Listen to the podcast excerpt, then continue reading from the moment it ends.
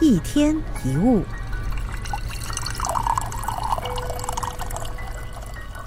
你也许不喜欢正在过的人生，但千万不要对自己失望。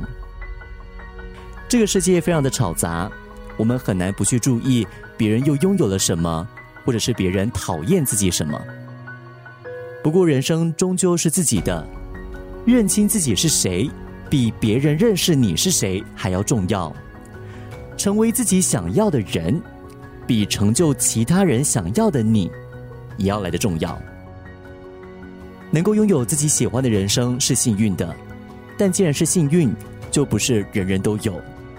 为了生活，很多时候我们必须做出妥协，应付不喜欢的人，面对不开心的工作，接受不公平的要求。而且最难的，往往不是做不出选择。而是没有动力选择。我们一定都有被无力感给麻痹，连选择都不想选的时候。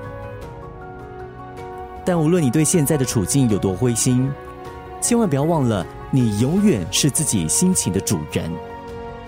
不要因为别人的光芒，让自己陷入了迷茫。我们当然希望每一件事都能够按照自己的想法走，但世上最难确定的事，就是。没有什么事能真的确定。人最强大的力量，不是可以控制事情，而是可以调整心情。遇到好事开心，遇到坏事就平常心。